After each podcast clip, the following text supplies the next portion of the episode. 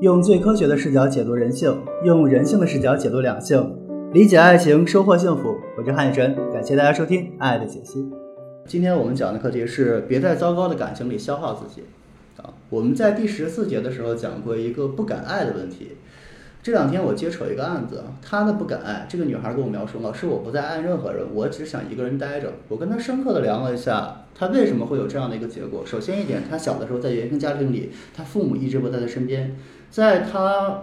十岁之前，父母一直都离开他，在外面忙。小的时候一直是爷爷奶奶在照顾，但是爷爷奶奶那时候也有很多的事情，也没有对他尽心尽力。所以说，这个孩子小的时候一直是自己在玩儿，呃，跟朋友的关系也不是特别的融洽。那么他在恋爱中有一种近乎于。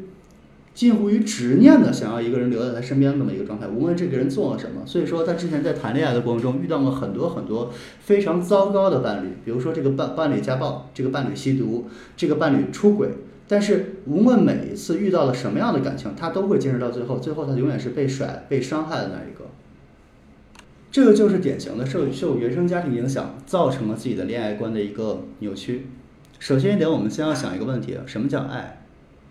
什么叫爱？你们有没有特别喜欢的东西？有没有特别喜欢的东西？特别喜欢的事情？我昨天这个问题我问了我同问了我的员工，哎，问他我说你喜欢什么？他说我喜欢吃西瓜，我喜欢吃西瓜。我说 OK，我说你喜喜欢吃喜欢吃西瓜，说但是如果你买一个西瓜，这个双瓜特别酸，一点都不甜，你还喜欢吃吗？他不喜欢了。我说对，你喜欢一个东西是有条件的，对吧？你爱一个东西也是有条件的，是不是？他说是的。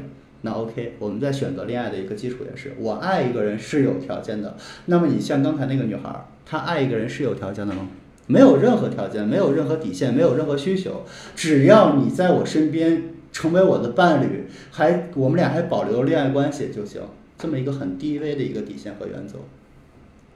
所以这不叫爱情。这个女孩喜欢这个男孩，喜欢这些，愿意跟这些渣男们能够谈到最后的很简单原因，因为她太缺，内心太孤独了，内心太孤僻了，她太缺爱了，特别期待有人能够陪伴她，特别期待有人能够去爱她，所以她在爱情里的需求降低到了无限低的状态，只是一个底线，你留在我身边就可以，就像小的时候她不断的祈求她父母，希望父母留在身边，希望父母去爱她，希望爷爷奶奶去爱她，希望她的朋友们去关心她是一样的。因为他得不到爱，特别想要爱，所以他把自己的底线无限的放低，也无限的去看低自己，无限的自卑。所以说，你要想拥有一段美好的爱情，首先要记住，爱情的本质之一就是爱是有要求的，爱是有需求的。我喜欢一个人是有要求、有条件的，你满足了这些条件，我会无怨无悔的爱你。如果你一旦触碰到了这个底线，触碰这个条件，我就可以放弃你，因为那个时候你就不是我所喜欢的人了，就不是我所喜我所喜爱的了。就像我刚才举的举西瓜的例子，我虽然喜欢西瓜啊，虽然我喜欢妹子，但是如果这个妹子出轨，或者这个妹子做了一些让我无法接受的事情，我即使再喜欢女孩，我也会跟你分手。即使你其他条件再满足我，我也会跟你分手，因为你不满足我的原则，不满足我的需求，明白了吗？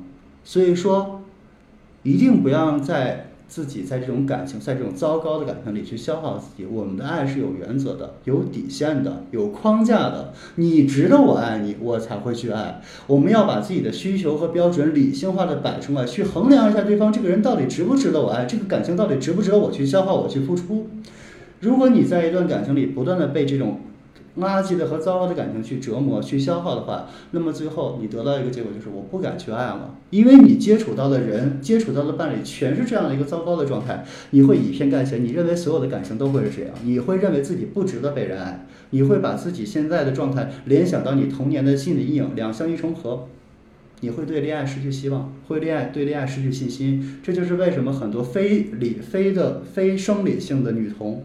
为什么会变成非非心理性的生理性的女童？就是这么变过来的。因为遇到了很多糟糕的感情，因为童年的不幸结合到一起，受到了很多不幸，以偏概全，对情感彻底的失望，达到了一种心理上的扭曲。OK，我是韩雨生，感谢大家收听。如果大家有什么想听的、想吐槽的、想评论的，或者想让我在课上讲的，可以在评论区留言。感谢大家收听，拜拜。